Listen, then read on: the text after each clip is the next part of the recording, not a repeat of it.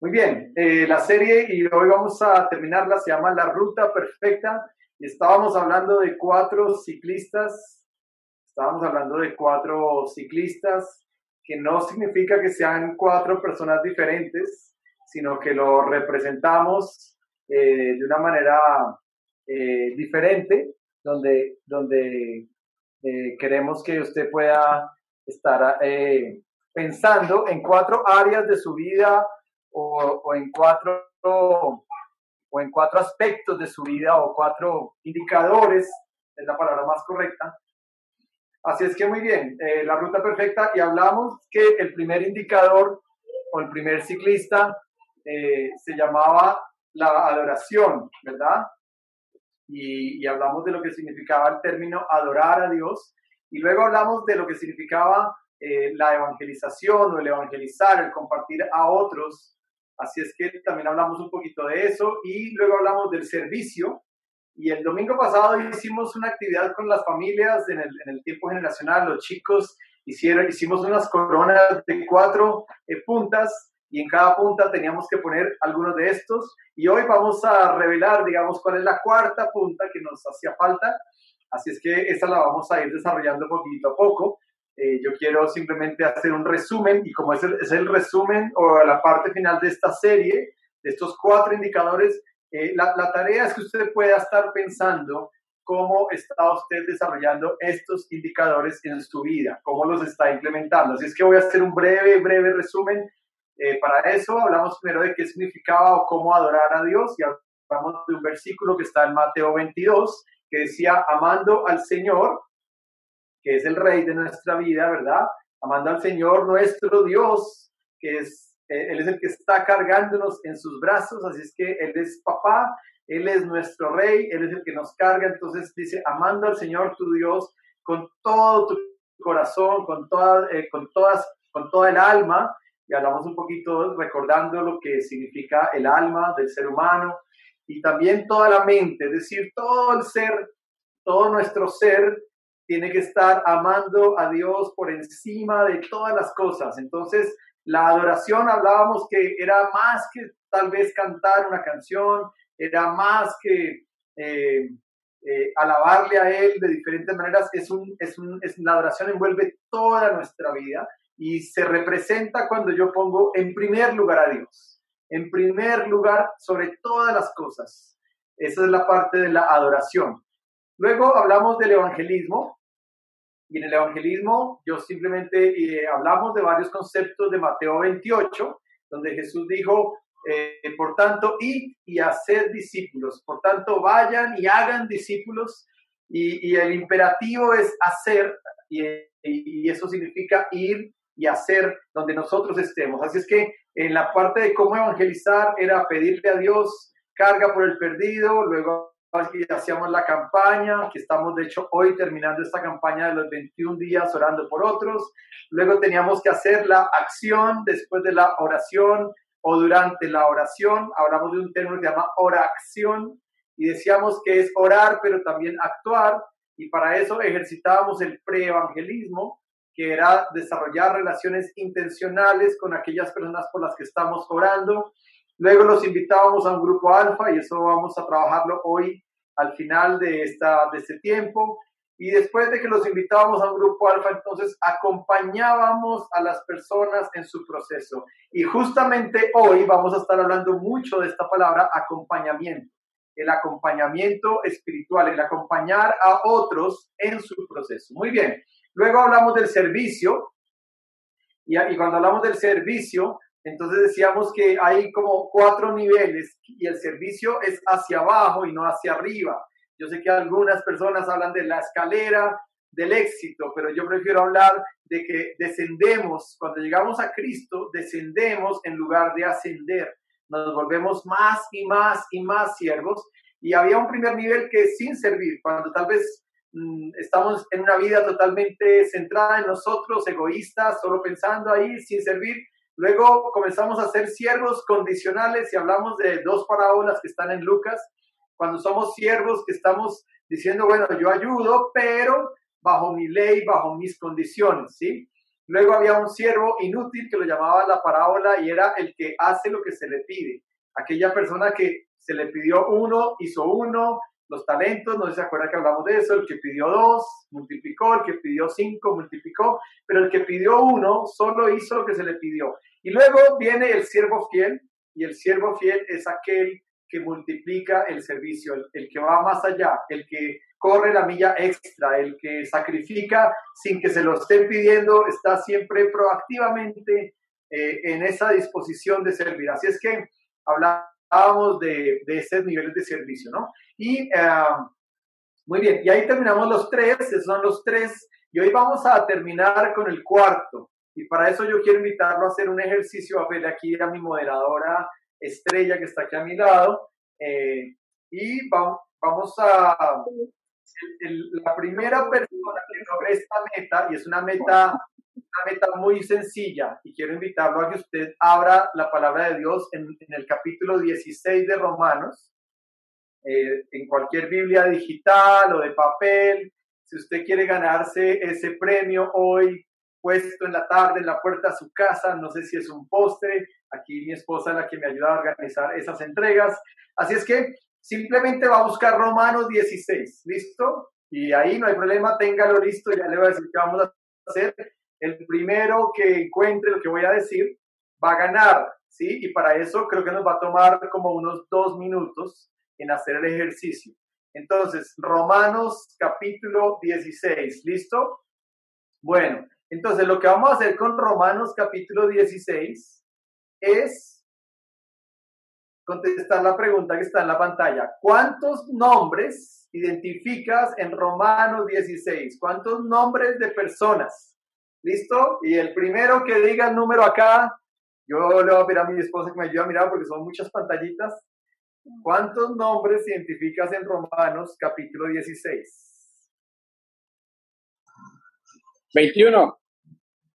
No. Capítulo 16 de Romanos, completo. Sigan, sigan porque no, no es 21, sigan.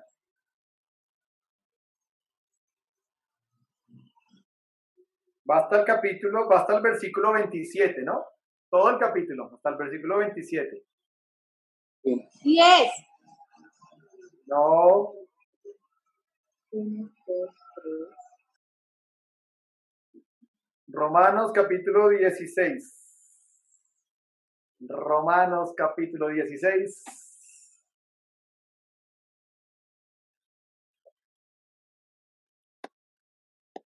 Treinta y cuatro.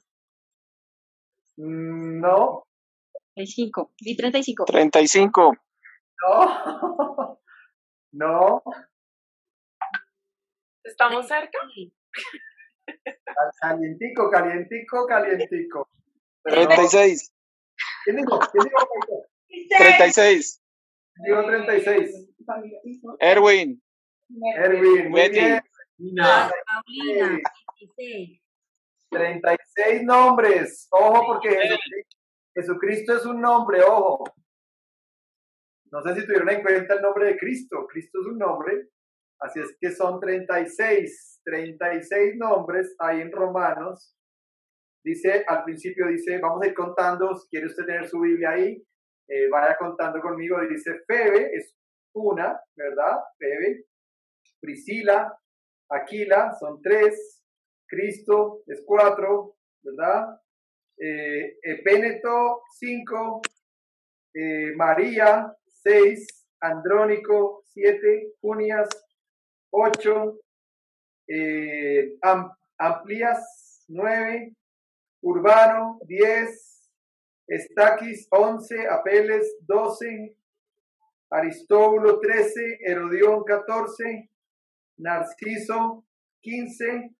Trifena 16, Trifosa 17, Pérsida 18, Rufo 19, Asíncrito 20, Flegonte 21, Hermes 22, Patrobas 23, Hermas 24, Filólogo 25, Julia 26, Nereo 27, Olimpas 28, Timoteo en el 21, eh, 29, Lucio, 30, Jasón, 31, Sosipater, 32, Tercio, 33, Gallo, 34, Erasto, 35 y cuarto, 36.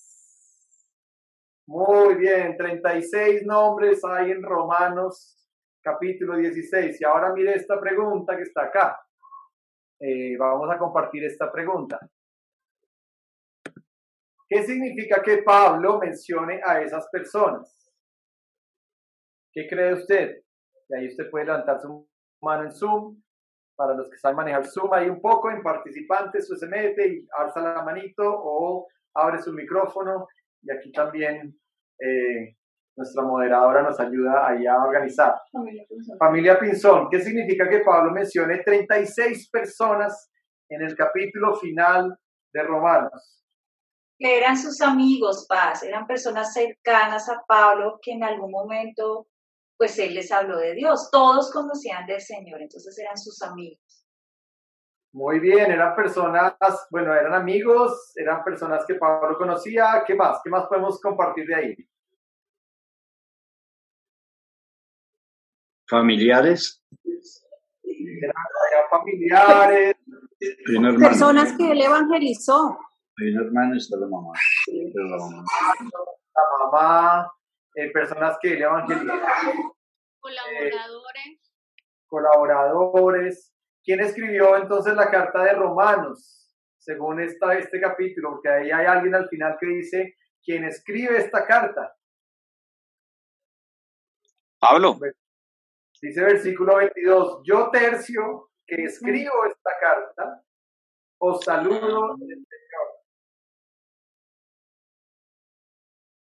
Entonces, ahí como que caemos en una confusión, pero no, no es una confusión, simplemente es que eh, Pablo tenía alguien que le dictaba, ¿verdad? Pero la autoría era de Pablo, pero tenía personas que le ayudaban y algo, en algunas cartas, como en Corintios, por ejemplo, y creo que en Filipenses, en algún momento Pablo entra con una frase y dice, yo Pablo de mi mismo puño escribo esto, saludos. Él solo escribía una línea pero tenía una persona que se llama, en este caso, Gallo, perdón, eh, Tercio, Tercio, que era el que estaba, el escribiente ahí al lado, ¿sí? Con Pablo, y Pablo estaba dictándole, y, el, y el, otro hombre estaba ahí con la pluma eh, en el pergamino escribiendo, ¿verdad? Así es que eh, lo que significa es que hay muchas personas, 36 personas, imagínense, Pablo conocía, y, y cuando uno va y mira la historia de estas personas, es muy interesante esta parte, uno se da cuenta que Pablo las, las conoció en diferentes ciudades, algunos los conoció en Asia, en Éfeso, en, en, en Roma no, pero sí los conoció en, en Corinto, en Gálatas, en Galacia, perdón, eh, y algunos los conocía por, por otros. Pero lo interesante es ver la familiaridad y la cercanía. Yo creo que eso es, algo que en nuestra iglesia hoy eh, tenemos que tratar de mantener, ¿verdad? A veces las iglesias comienzan a crecer muy fuerte y a veces uno dice, oiga, ¿será que el pastor se sabe mi nombre? ¿Será que el, pastor sabe yo qué hago en la vida? ¿Verdad? Entonces, si, uno se da cuenta en esta historia de Romanos, uno se da cuenta que había una cercanía. Y esto tiene que ver con el cuarto ciclista que hoy vamos. Sí, adelante. ¿Cuántos participantes hay hoy? Quisiera que, nos comente, que compartir eso. ¿Cuántos participantes hay hoy? muy linda la observación, tenemos 36. Así es que podríamos llamarnos mejor Romanos 16 y no Hechos 29. muy bien, tenemos 36. Veo aquí el, 36. Eh, uno diría, uy, qué coincidencia, ¿no? El número ganador del día. Entonces, Hermin y Betty, eh, aquí mi delegada de PIFA Juegos y Espectáculos, eh, les hará llegar hoy en la tarde ese postrecito, ¿verdad? El domingo pasado tratamos de llevarles a todos. Ayer en el taller de padres que tuvimos en la mañana, también Pau Sandoval se ganó un premio, tenemos que hacérselo llegar hoy. Así es que bueno, muy bien, seguimos avanzando. Entonces, el cuarto ciclista, y para eso eh, yo quiero que veamos un video que voy a pedirle aquí a, voy a dejar de compartir, o si Ivancho quiere entrar a compartir, gracias. Veamos este video que tiene que ver con el ciclismo. Los que son, los que conocen ciclismo, nos van a ayudar mucho en esta sección que viene por favor, miren atentamente el video y ayúdenos a descifrar eh, los principios del ciclismo en, esta, en, esta, en este corto video. Adelante, Iván.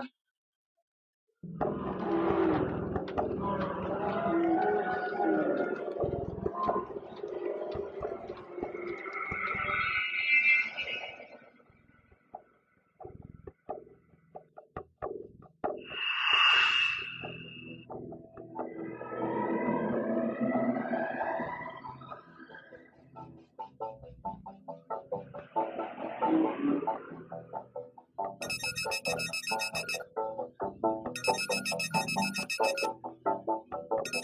you.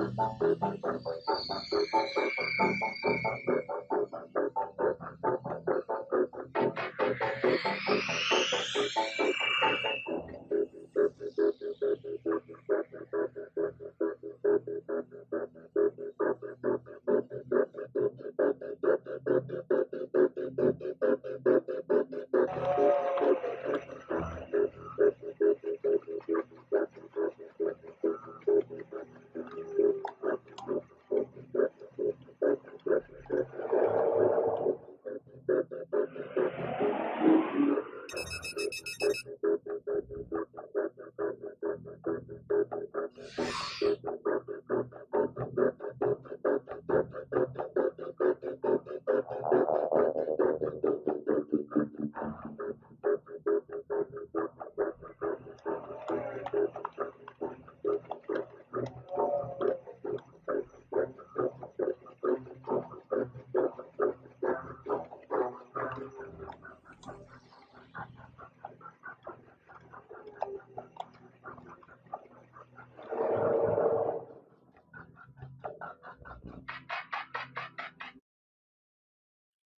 Muy bien, buenísimo. Gracias, Ivancho, por compartir ese video.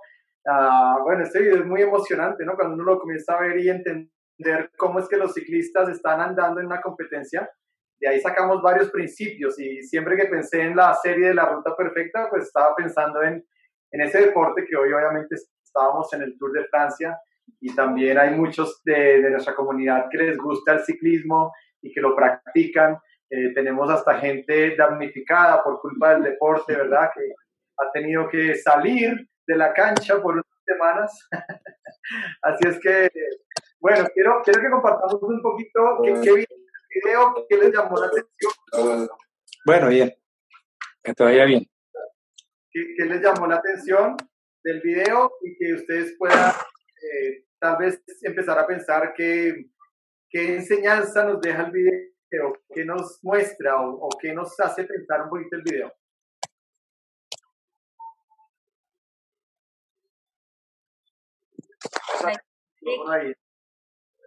Había, había equipo, estrategia, eh, ahí no había, eh, o sea, iban claros a lo que iban, ¿no? Nadie que, o sea, ellos ya sabían quién era el que, el que tenía que, el que tenía que ganar. ¿Quién era el que tenía que ganar, Pau? El que iba atrás, bueno, no El sé. sprinter. El sprinter. El sprinter era el que iba a ganar. Ahora la pregunta es, ¿por qué iba atrás? Ahorrando energía. Ahorrando, ¿ahorrando qué? Energía. Energía. Ajá. Estaba ahorrando energía. Sus otros tres compañeros estaban adelante y sobre todo el que estaba en la punta estaba cumpliendo una función muy importante. ¿Cuál era esa función?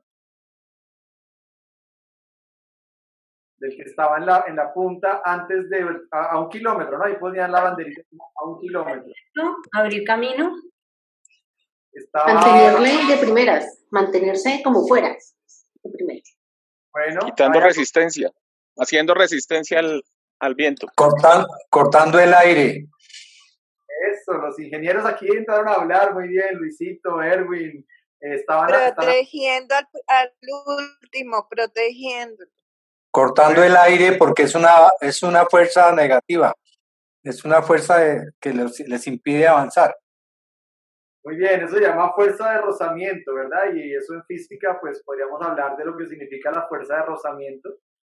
Y, y el que está adelante, pues está haciendo una función muy importante, ¿no? Y, y- y muy interesante eh, que en el video se ve que el número uno es el que está haciendo todo el desgaste. El 2 dice que tiene un porcentaje, no sé si alcanzaron a ver en la pantalla el porcentaje de desgaste del número 2, el Sí, un porcentaje poco de- menos.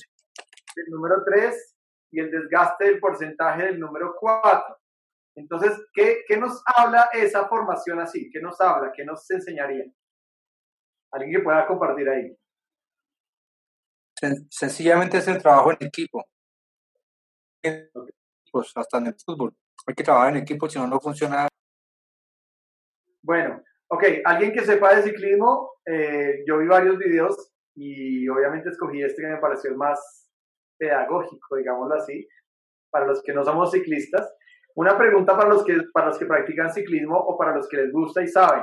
¿Cuál es la distancia que tiene que ir entre una persona y otra en esa formación de cuatro? ¿Cuántos centímetros o cuántos metros debe estar entre la segunda rueda de un ciclista y la primera rueda del otro?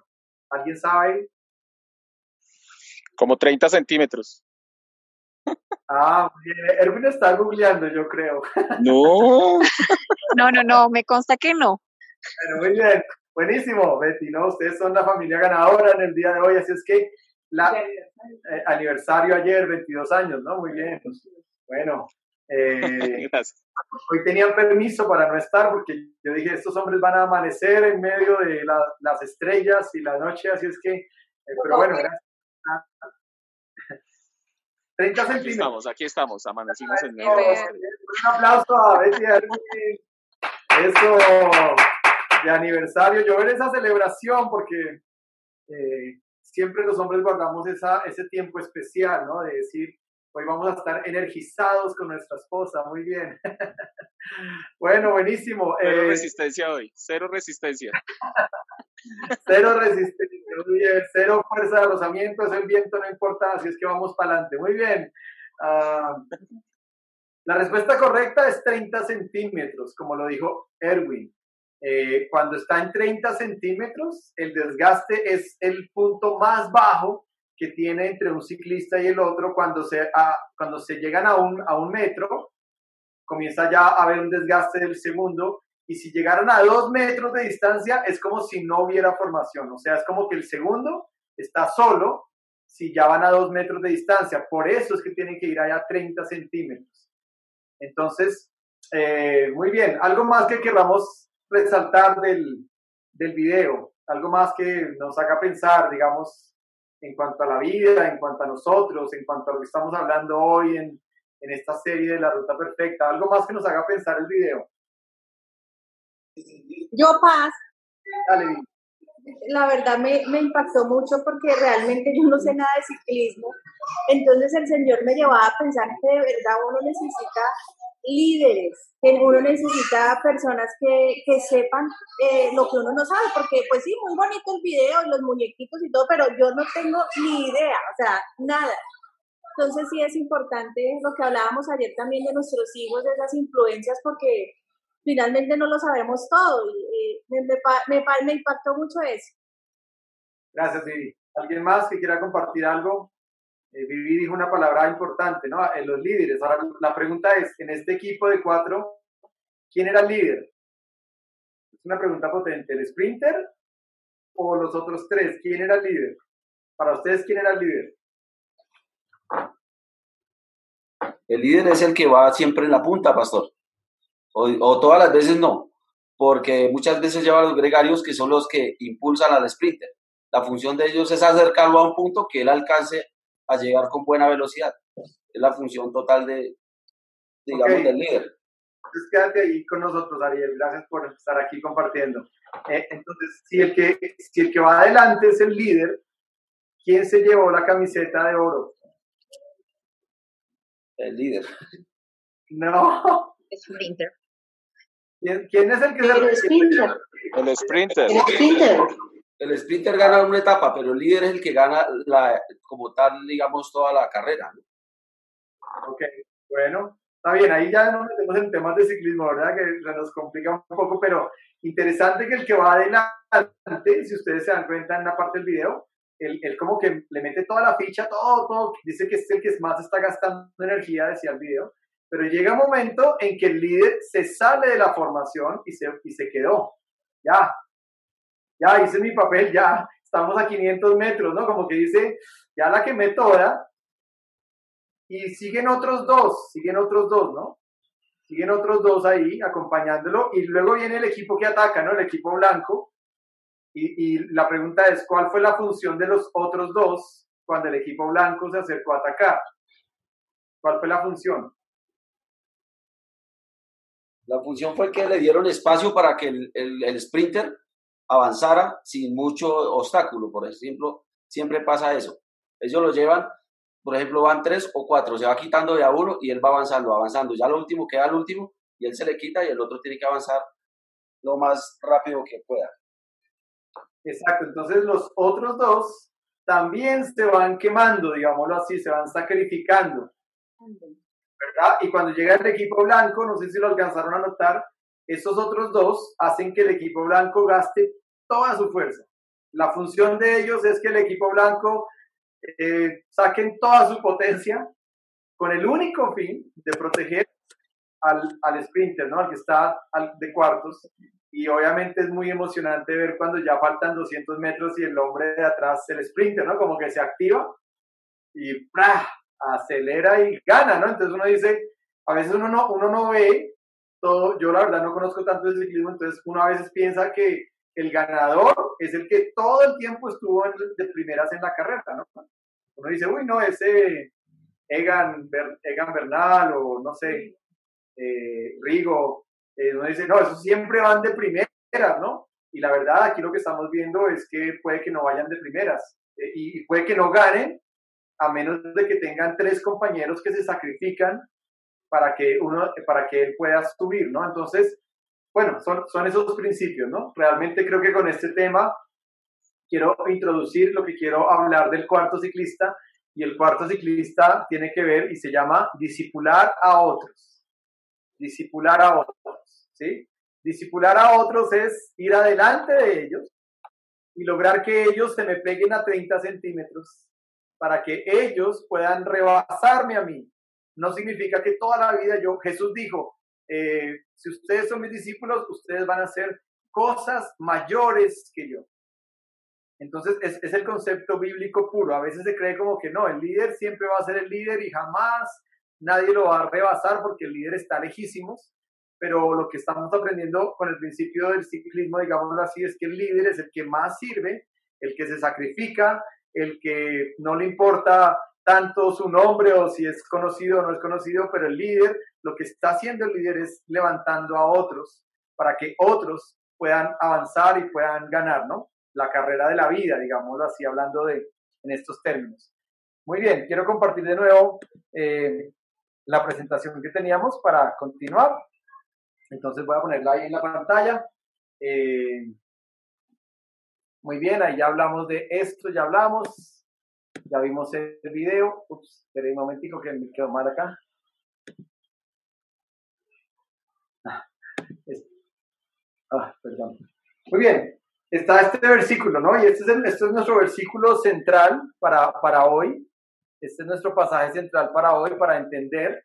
Y, y es las palabras de Jesús, eh, Mateo 28, 19 y 20, dice, por lo tanto, vayan y hagan discípulos de todas las naciones, bautizándolos en el nombre del Padre y del Hijo y del Espíritu Santo, enseñen a los nuevos discípulos a obedecer todos los mandatos que les he dado y tengan por seguro esto que estoy con ustedes siempre hasta el fin de los tiempos. Y ahí yo resalté eh, algunas palabras y algunos verbos, ¿sí? Lo primero es hacer discípulos. El mandato que Cristo dejó para su iglesia es hacer discípulos, ¿verdad? Ese es el mandato, esa es la tarea, esa es la misión que nos dejó.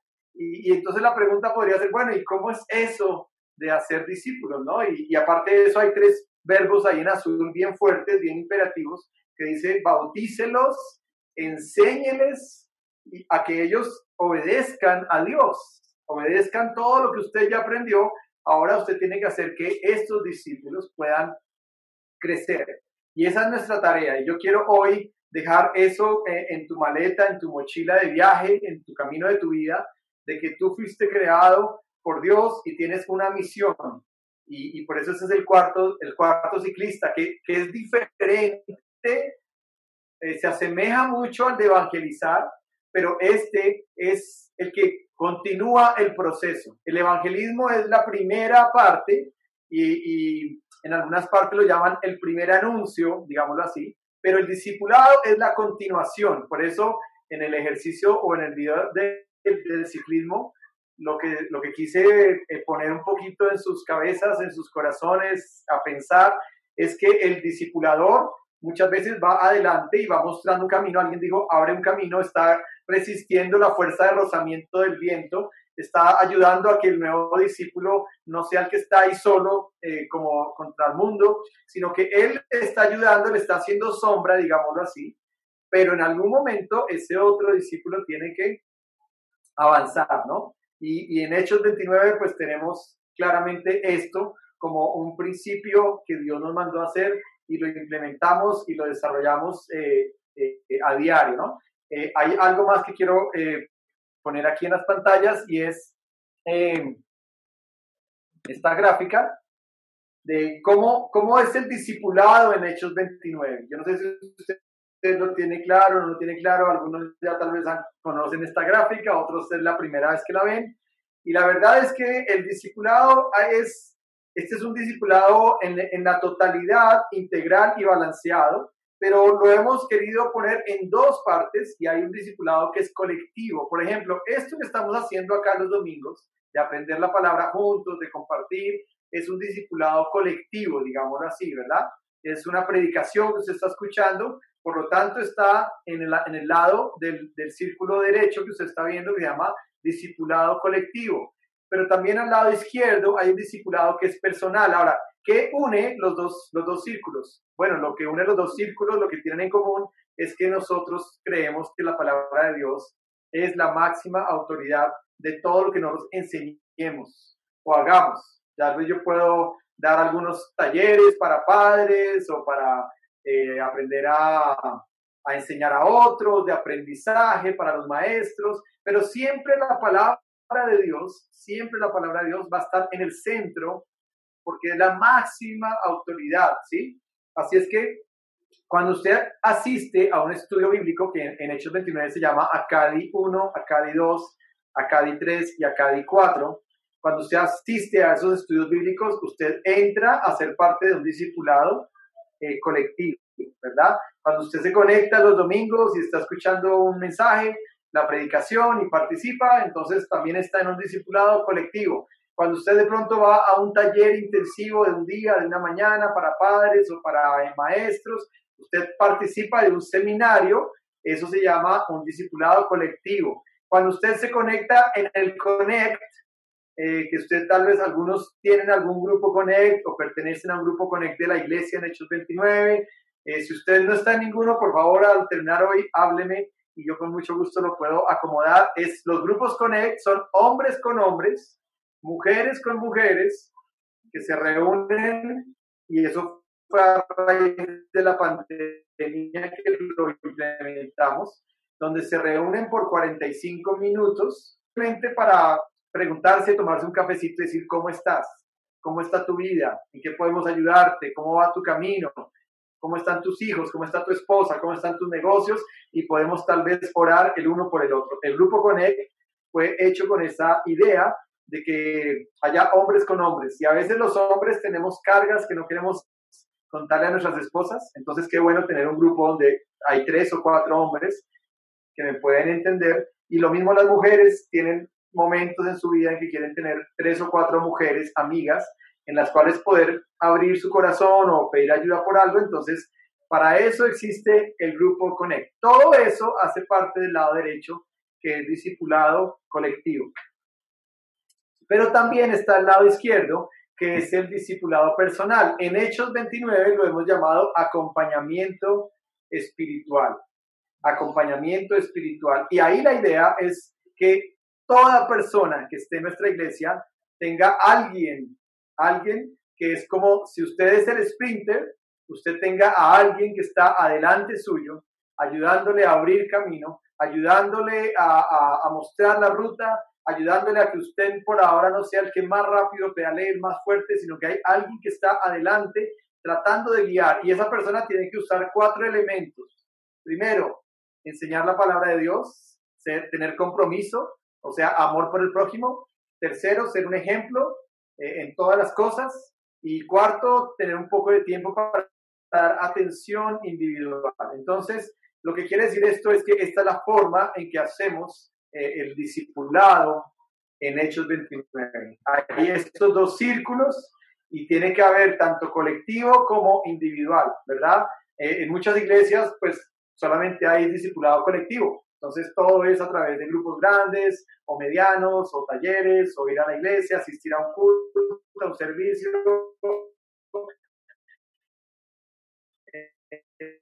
lo que sea, pero yo estoy convencido que un discípulo amado, ¿cuál era el discípulo? Uy, está fallando. Eh, ¿Alguien sabe cuál es el discípulo amado de Jesús? Guapas. Muy bien, no sé quién gritó por ahí, Sandra Peña. ok, perdón que yo como no los alcanzo a ver todos los que están ahí abiertos. El, Juan Jesús tenía, el discípulo amado era Juan, pero luego tenía los tres cercanos de Jesús. En los evangelios vamos a encontrar que Jesús siempre andaba con tres, muy cercanos, a los que subió al monte de la transfiguración, a los que les dijo, vengan conmigo a orar, ¿Cuáles eran los tres más cercanos de Jesús? ¿Alguien sabe? Santiago. Bueno, uno era mi. ¿Sí? ¿Perdón? No te oigo. El hermano de Juan, eh, Juan y Pedro. Sí, muy bien. Los tres discípulos eran Pedro, Jacobo y Juan o, Jacobo en hebreo o Santiago en griego, Pedro, Santiago y Juan, ¿verdad? Eh, Pedro, Santiago y Juan. Por esa razón yo le puse a mi hijo Santiago, Santiago, aunque yo realmente le quería poner Jacobo. Pero mi hija Sofi nos hizo un show porque dijo, Jacobo es un nombre horrible, es un nombre de perro, no sé qué más. Bueno, nos hizo toda una pataleta. Entonces yo dije, bueno, está bien, vamos a echar mano de los idiomas. Entonces podemos ponerle James en inglés, que es Santiago, o podemos ponerle Santiago, que viene del griego y es lo mismo que Jacobo, pero para mí, Santi, mi hijo, es Jacobito. Pero bueno, eh, Pedro, Jacobo y Juan eran los tres. Y después de que Jesús tenía esos tres, tenía a los doce, donde obviamente están incluidos los tres, y ahí está el discipulado de Jesús. Jesús tenía también un grupo de 70, tenía un grupo de 120, tenía un grupo de más de 500, tenía un grupo de 5000. Entonces, eh, realmente Jesús tenía una gran cantidad de personas, pero Jesús nunca se impresionó por las multitudes. Y quiero decir eso bien claro y bien firme porque Dios no nos llamó o no me llamó a mí a hacer multitudes o masas. Dios me llamó a mí a ser discípulos, ¿verdad? Y yo creo que si yo logro la meta de decirle a mi Señor, eh, hice 12 discípulos o alcancé a ayudar a 12, entonces creo que con eso eh, voy a estar contento, ¿verdad? Pero no todos están llamados a tener 12, ¿verdad? Eh, es un modelo que se ha puesto muy fuerte nos, hace ya muchos años. lo que yo creo es que realmente el número es, va a depender de sus capacidades, de lo que Dios ha puesto en tu vida, de la capacidad que Dios ha puesto en tu corazón, del anhelo de tu corazón. Entonces no quiero decir como que no, tú tienes que tener 12, eh, no, lo, no lo quiero decir así. Yo creo mucho que Jesús tuvo 12 porque Jesús estaba a tiempo completo. Pero realmente tener 12 discípulos con tiempo parcial en la vida o con tiempo aleatorio es muy difícil, es, es complejo, es un, es un arte que implica eh, mucha transpiración, es mucho tiempo. Entonces yo no quiero decir un número, solamente quiero decir que el, llamado que Dios ha puesto para tu vida es ir y hacer discípulos. ¿Cuántos? Según tus capacidades. Puede que sea uno, dos, tres, seis, doce, tal vez más de doce. Puede que haya gente que diga que tiene 30 o 50 o 100 o 5000, no lo sé, pero tener un discípulo es diferente a simplemente tener un contacto. Por eso hicimos el ejercicio de Romanos 16. Si ustedes leen con calma ese capítulo, se dan cuenta que Pablo conocía bien a estas personas. Sabía quién, que era el tesorero de la ciudad, sabía que era alguien que había hecho algo importante para su ciudad. Entonces conocía a las 36 personas, conocía bien, y eso nos habla de cercanía y de singularidad. Muy bien, voy a continuar con la gráfica. Si hay alguna pregunta, porfa, en cualquier momento eh, puedes interrumpir. Si hay algún comentario en este momento, puedes abrir tu micrófono. Voy a dar Pastor, 20 segundos. Pastor, adelante, doña- eh, en el, en el, viendo la gráfica, en el colectivo y en el personal, ambos son de, de enseñanza, de aprendizaje, sí, ¿no es cierto? No, ambos son de aprendizaje, pero bueno, eh, gracias por la pregunta, está muy bueno. ¿Qué es discipular? Entonces, discipular no es solamente sentar a alguien y enseñarle Biblia. Porque el modelo que vemos de Jesús es que Jesús, ¿qué hizo con sus discípulos? Comió con ellos, durmió con ellos, compartió momentos felices, momentos tristes, caminó por el desierto, eh, discutió con ellos, argumentó con ellos, oró con ellos, hizo una cantidad de cosas. Entonces realmente el discipulado a veces se enmarca como que, no sé, por ejemplo, ir a un salón del auditorio del templo, ah, eso es discipulado. Es parte, es parte. Pero por eso lo que estoy hablando de la parte personal es un acompañamiento, es un caminar. Es decir, yo tengo que caminar con alguien a quien voy a comenzar a acompañar en su vida, en su realidad, ¿verdad? Entonces, es, es claro, la- cuando tú dices la palabra enseñanza, hoy para mí enseñanza es no solamente cuando, cuando yo voy con mis hijos a un parque, les puedo enseñar ahí principios, ¿verdad? Cuando juego con ellos, les estoy enseñando. Cuando ceno con ellos o me siento a la mesa a comer, les estoy enseñando. Conclusión, la enseñanza es 24/7, todo el tiempo, ¿verdad? Eh, tal vez hay momentos más enfocados en los que sí, obviamente uno dice, vamos a estudiar, por ejemplo, eh, es- este, esta porción bíblica, entonces la vamos a estudiar, pero no significa que el discipulado sea únicamente esa parte, ¿sí? Esa parte de ortodoxia. Gracias, pastor. Muy bien, ¿a- ¿alguien más tiene algún comentario, inquietud, eh, pregunta? Muy bien, voy a seguir la siguiente gráfica. La siguiente gráfica es esto, es el propósito de que yo acompañe a otra persona. Y ahí puse la, la, la descendencia desde Jesús hasta otros. Segunda de Timoteo 2.2, y a esto le han llamado la fórmula 222, porque es segunda de Timoteo 2.2. Entonces, la fórmula 222 es, eh, ¿qué dice ese pasaje? Dice, lo que has oído de mí, le dice Pablo a Timoteo, que era su discípulo, le dice, lo que has oído de mí, eh, esto mismo encarga a hombres fieles que sean idóneos y capaces de transmitirlo también a otros.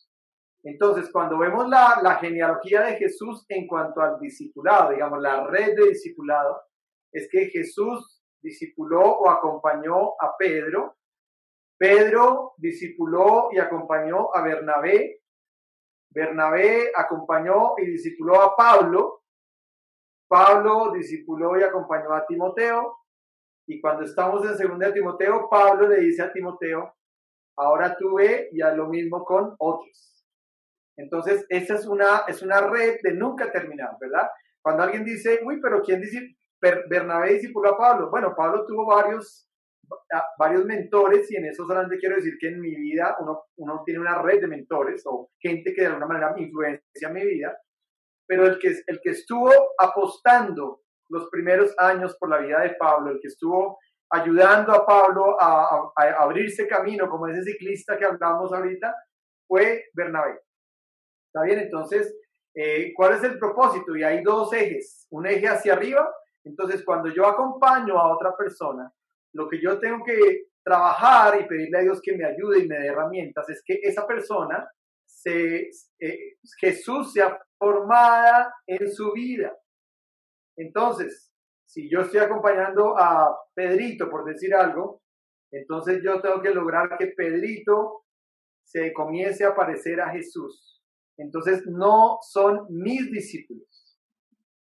No es como que yo estoy formando mis fans o mis seguidores, ¿verdad? Sino que yo estoy formando es a seguidores de Cristo. Entonces, ojo con eso, porque a veces también ha pasado que uno entra y dice, ah, es que estos son mis discípulos. Y no, es un error, porque estamos es formándolos como discípulos de Cristo. Pati, tenía la mano arriba, ¿qué quieres compartir? Tengo una inquietud, pero es que es una inquietud de vida, que si no aplica no hay problema. Eh, normalmente a mí me acontece que yo no cojo gente que no conozca de Dios, sino de gente que conoce de Dios, pero yo le llamo a evangel- evangelizar a los evangelizados. E- Eso es, mi, eso es lo que acontece en mi vida. Y, y en esta gráfica creo entender que eso es lo que pasa, que otros siembran y, ese acompañamiento en algún momento se debió romper y el Señor me llama a continuarlo. E- Eso es el Evangelio de la reconciliación. Por eso, si no aplica, no hay problema. Gracias por tu aporte y cualquier aporte aquí es válido y obviamente aquí estamos entre todos aprendiendo y estamos caminando juntos. Eh, voy a decir algo que ayer que tomé un- una capacitación eh, me pareció muy bueno y me pareció muy pedagógico. El acompañamiento o el camino de espiritual con una persona puede ser semejante a la ruta de un, de un Transmilenio, ¿sí? Que comienza y sale en la estación de Suacha y va por toda la autopista sur y luego entra por toda la Caracas y llega hasta el portal de la, del norte y después ese Transmilenio se devuelve. La pregunta es, va- vamos a tener personas que se van a subir en la estación de la Boyacá, en la estación de, de la 30, en la estación de la 68, en la estación de la Caracas con Sexta, en la estación de la Caracas con 72, Avenida Chile, eh, así. Pero hay personas que se suben en, en nuestra vida, en cualquiera de las estaciones, pero también se bajan. Ojo a eso, también se bajan. Entonces, podría pasar que yo acompañe a alguien toda la vida. Chévere. Pero no es lo que realmente a veces sucede. A veces, como tú dijiste, lo dice la palabra de Dios, alguien sembró la palabra en una persona, pero otra persona es la que después comienza a hacer el acompañamiento, la mentoría, el discipulado, como tú lo quieras llamar. Otra persona, y esa persona va hasta un punto y, y entró con otra persona. Entonces, a veces pasa eso. Entonces, eh, tenemos conexión inestable. ¿Estamos grabando? Ok, buenísimo. Entonces, eh, a veces nos sucede eso en la vida, pero eso no nos tiene que afligir. Lo importante es que nosotros tengamos clara que nuestra tarea encomendada por Dios es acompañar a otros espiritualmente. Si hay otros que vienen y dicen, no, pues yo ya fui, no sé, yo ya llevo 15 años en el Evangelio. Bueno, mi tarea no es devolverlo al ABC, sino tal vez tratar de retomar con esa persona donde está su proceso y catapultarlo. Nosotros somos catapultas de otros. Somos los ciclistas de adelante que vamos quemándonos para que el, el de atrás pueda en un momento dado surgir y salir adelante y ganar. Eh, o sea, el éxito es el éxito de los discípulos de Cristo. Bueno, muy bien, vamos a volver de nuevo, vamos a continuar. Entonces, la, la, la, la gráfica horizontal es la gráfica que dice constructores del reino. Y cuando yo acompaño a una persona, más que, más que ayudarle a que esa persona, vamos a decir así, esté en mi iglesia o esté sirviendo conmigo en la iglesia, más que eso yo tengo que trabajar es que esa persona se vuelva un agente de restauración donde esa persona está, en el punto donde Dios la ha puesto en su carrera, con su profesión, eh, en su entorno. Yo lo que tengo que lograr es que esa persona sea una persona influyente en el mundo, porque a eso nos ha llamado Dios, a que seamos agentes de restauración en el mundo.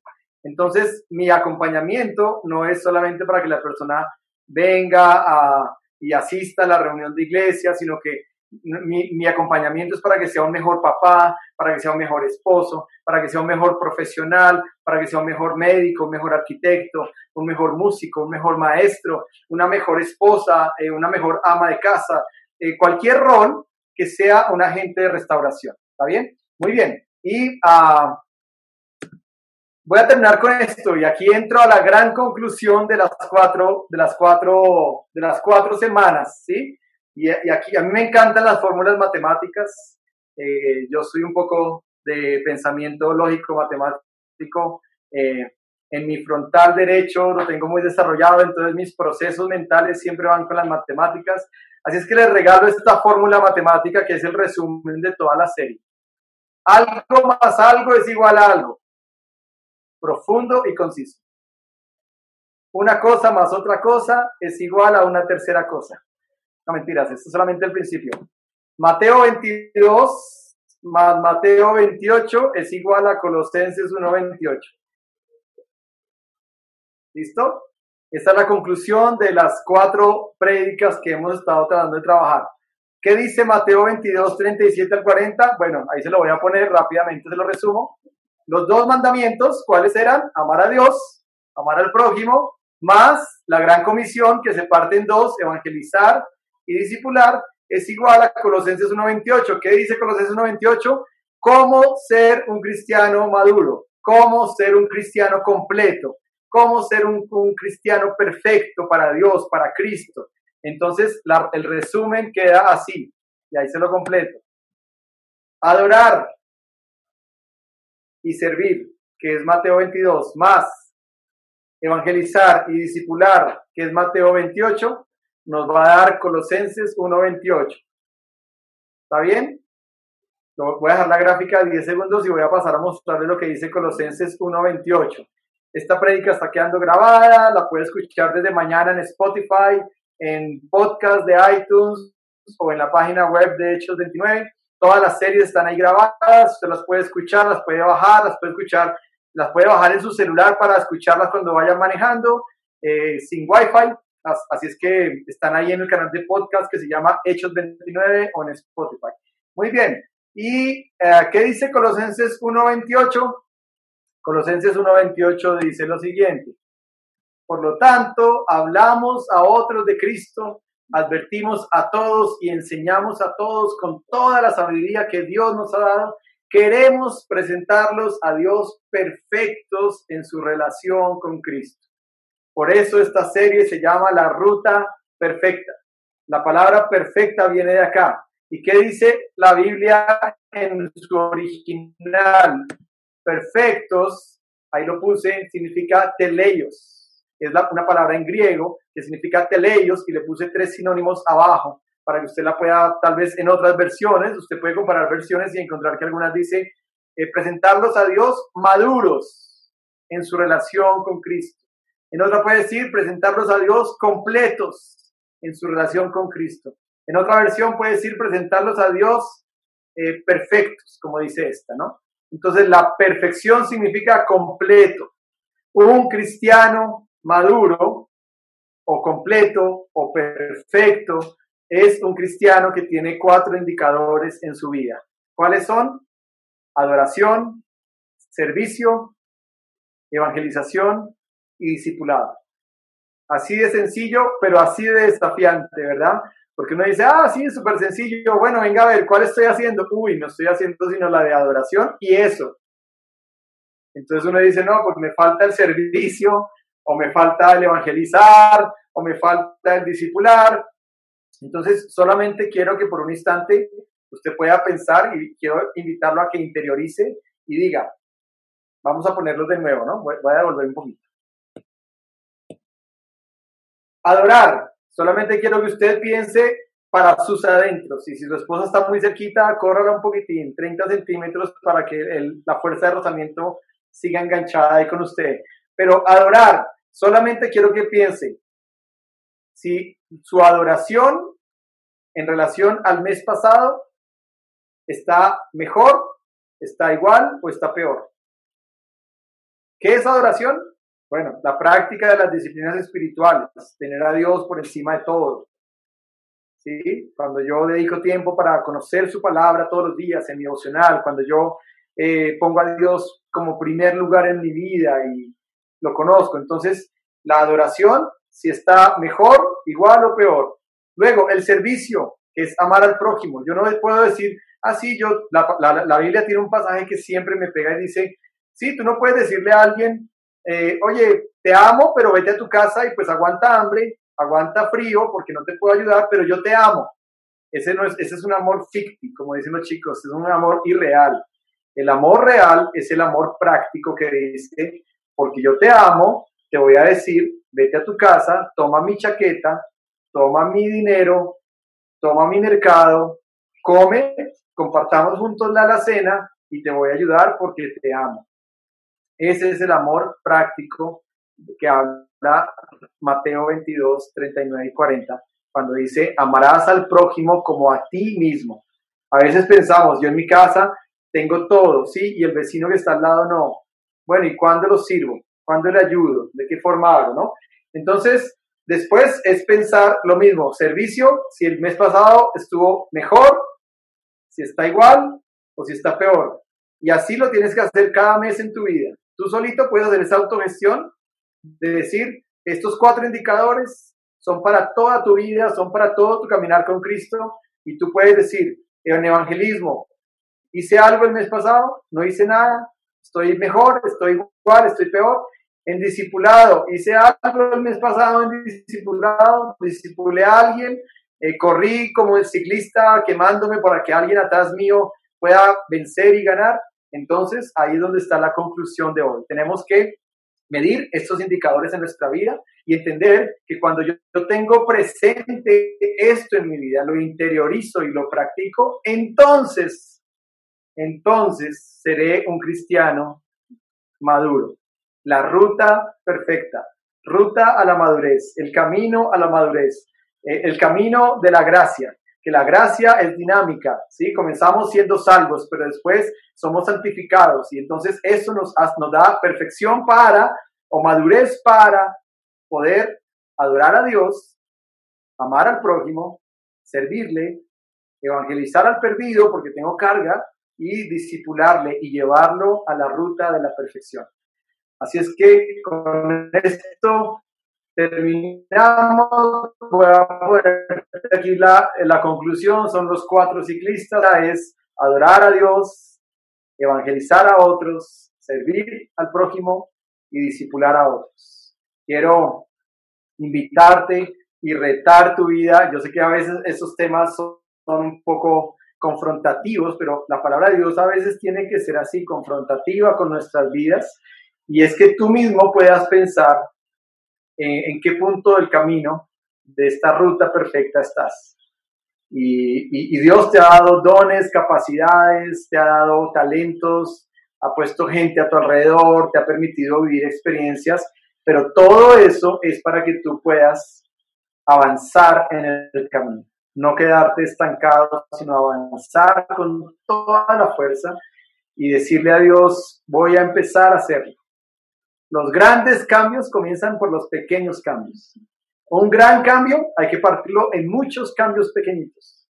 Así es que con eso yo quiero invitarte ahorita a orar, a pedirle a mi, a mi productor, eh, y gracias Ivancho si pone música eh, de fondo, quitamos la pantalla y, y vamos a, orar un momentito. Eh, y después de eso quiero que no te desconectes porque quiero que entremos al gran cierre de nuestra campaña de los 21 días orando por otros. Así es que vamos, vamos a orar en este momento. Eh, Señor, te damos gracias por tu palabra, por tu presencia, por tu amor. y porque tú, Señor, nos retas y nos desafías a entender este camino, esta ruta que nos impulsa a vivir una vida de adoración, una vida de servicio, una vida de evangelizar, una vida de discipular, que muchas veces nos puede atemorizar porque podemos decir, nunca lo he hecho, eh, ¿qué, podría pasar? es que, Señor, yo te pido que tú nos des de tu gracia y de tu favor, Espíritu Santo, para poder avanzar en esta ruta. Nos ayudes a ser personas que acompañamos a otros, como ese ciclista que está ahí resistiendo el viento, resistiendo las tempestades o los golpes a veces de la vida, para que otros atrás puedan en un momento dado también pasar a ocupar este primer puesto. Señor, te pedimos que tu palabra haga mella en nuestro corazón. Es tu palabra la que nos toca, es tu palabra la que nos quebranta, es tu palabra la que nos impulsa. Yo te pido, amado Dios, que podamos entender de qué se trata tu palabra en nuestro corazón. Te pido que nos desafíes todo argumento que tal vez quiera venir a nuestra, razón para justificarnos o para tal vez no darle la importancia a estos dos eh, pasajes tan increíbles que hemos estudiado en este mes, como es Mateo capítulo 22 y Mateo capítulo 28. Te pedimos que nos ayudes a hacer una iglesia que conquista, que, que avanza, que va hacia adelante, que da fruto al 30, al 60 y al 100 por uno. Te amamos, Señor, te pedimos que seas tú eh, tocando nuestro corazón. Ayúdanos a ser mejores cada día. El área en que cada uno necesita ser mejor. En el área en que tal vez todavía nos cuesta cosas.